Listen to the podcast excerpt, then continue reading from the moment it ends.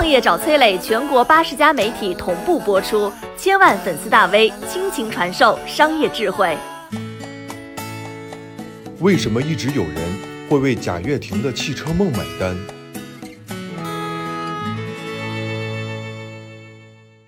贾跃亭说的下周回国可能要成为现实了。曾经的乐视汽车啊，现在叫做法拉第未来。先是传出要在纳斯达克上市，随后啊又爆出了吉利和珠海市国资委将参与 FF 的新一轮融资。一旦 FF 完成融资和上市，这贾跃亭有望东山再起呀！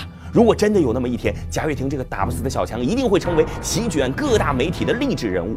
大家都知道啊，贾跃亭是国内第一个提出新能源汽车这个概念的人。大家也都知道，他是一个著名的老赖。那为什么到今天为止还有这么多大佬愿意投资他呢？难道说贾跃亭跑到美国之后改邪归正，用心造车了？嘿，这个答案啊是否定的。一八年，恒大与 FF 集团成立合资公司，恒大成为 FF 背后的第一大股东。但是恒大的投资是有条件的，要求 FF 的首款新能源车 FF 九幺必须按时量产，就是你别晃点我，否则呢，这个公司的控制权将全面转移到恒大手中。结果呢，仅仅用了两个月时间，恒大是万万想不到，贾跃亭竟然把八亿美元的投资全部花光，而许家印啊，连个响指都没听见。于是呢，恒大直接恼羞成怒，把 FF 告上了法庭。随后啊，互联网公司第九城市又宣布和 FF 公司签署协议，双方成立研发、生产和销售豪华智能互联网电动汽车公司。但是直到目前为止，这家公司啊，从没有任何关于技术或者生产的实质性进展。FF 自成立以来啊，已经累计投入的资金超过二十亿美元了。即使如此，也没有让早在二零一七年一月就推出的 FF 九幺实现真正的量产。嘿，让梦想接连窒息的贾跃亭，到底是为什么起死回生了，再一次博得了资本的关注？难道真如网上所言，贾跃亭口才了得，让各位大佬们纷纷折服于贾跃亭的梦想，押宝他会东山再起？哎，其实都不是。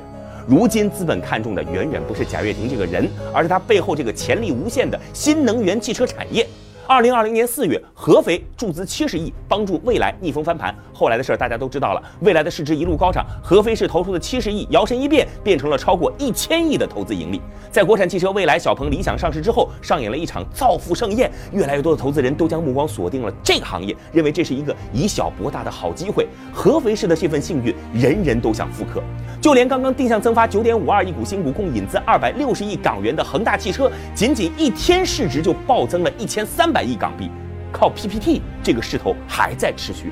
就像是某位风险投资人感叹的那样，管他是谁，投了再说。资本市场的一拥而上，他们奔向的从来不是贾跃亭，而是新能源汽车这块还没有瓜分完毕的大蛋糕。各大资本势力此时都需要一张能够进入这个行业的入场券。那第一个提出新能源汽车概念的人，就是一个合格的投资标的。至于这个人是不是贾跃亭，是不是老赖，哎，这些都不重要。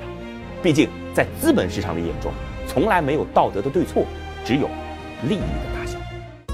我是崔磊，很多互联网公司都曾邀请我去分享创业方面的课程，包括抖音、快手、百度、阿里、腾讯等等。